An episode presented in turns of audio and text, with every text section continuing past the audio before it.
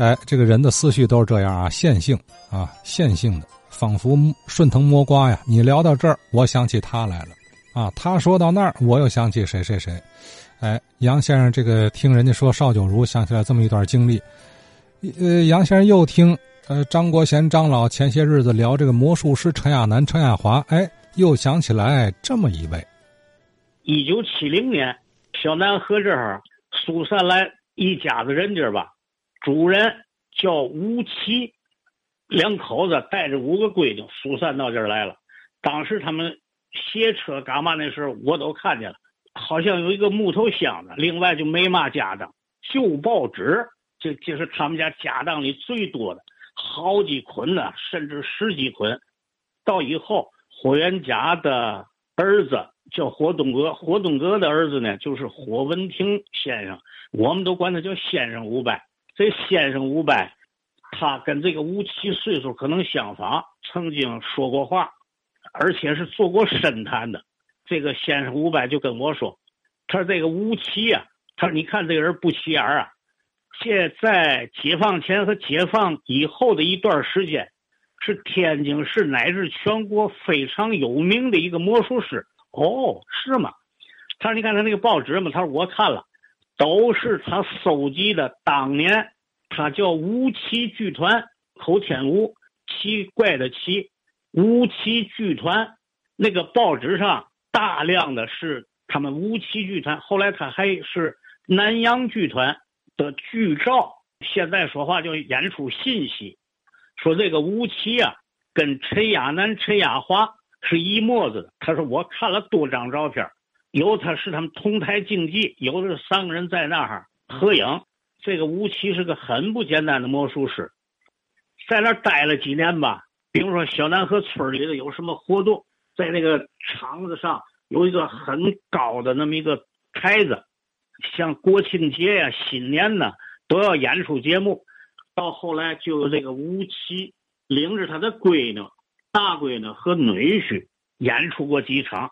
原来看着这个吴奇是一个萎靡不振的小老头上了台以后，穿着燕尾服，扎着一个那个那叫领结是领花，那动作非常潇洒，台风特别的漂亮，魔术变得反正把小南河人惊呆了，把我也惊呆。哦，吴奇名不虚传的，果然有有这么好的手艺。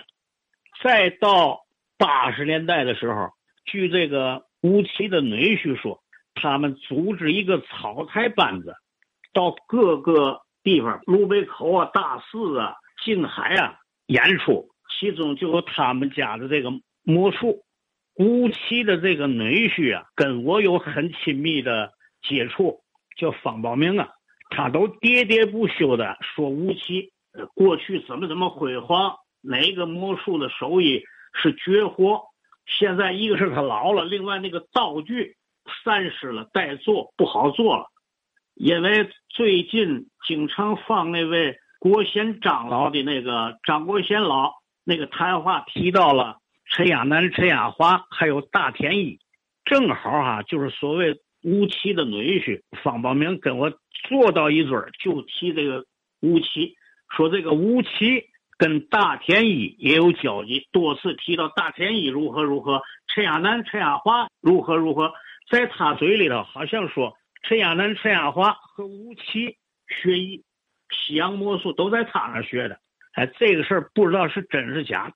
现在我把这事儿提出来哈，请教一下郭贤长老，看看知道不知道有没有那么一个吴吴奇的魔术师？哎，他的吴奇剧团。还有南洋魔术团的这个这这个经历，他们跟陈亚南、陈亚华，甚至大田一有过没有过交集？